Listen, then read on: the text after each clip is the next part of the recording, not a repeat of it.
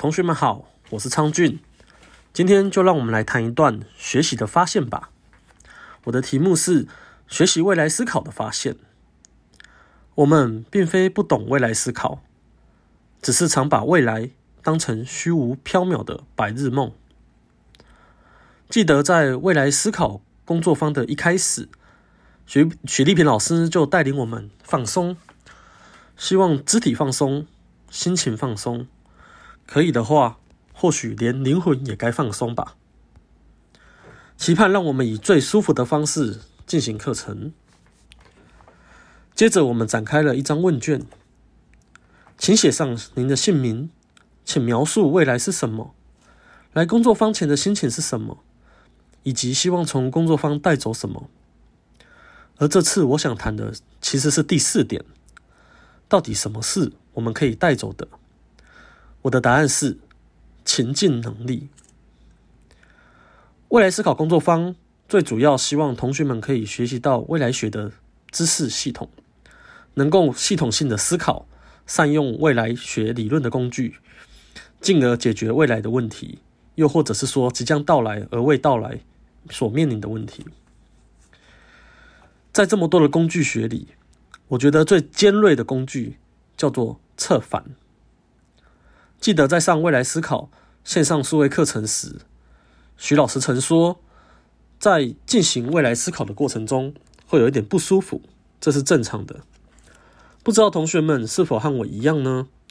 在实际操作的过程中，其实感受到情绪是被扩张的，而进入策反的时候，又特别是我不安和焦躁的时候，不断的在问自己：这真的是我想要的吗？这样真的做得到吗？这样写、这样规划好吗？贝克在二零一五年的文章中提及。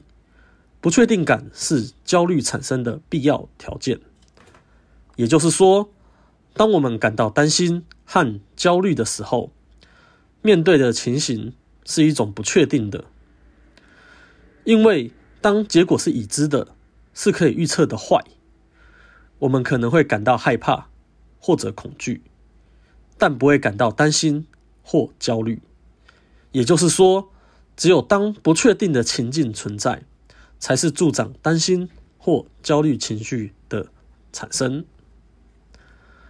而在这样的练习中，其实我很清楚感受到自己的焦虑情绪，而这样的焦虑其实是对于由目标回到现在填空过程中的空白时，我们被迫得想出一个方法，得定出一个目标，甚至写出一段量化指标。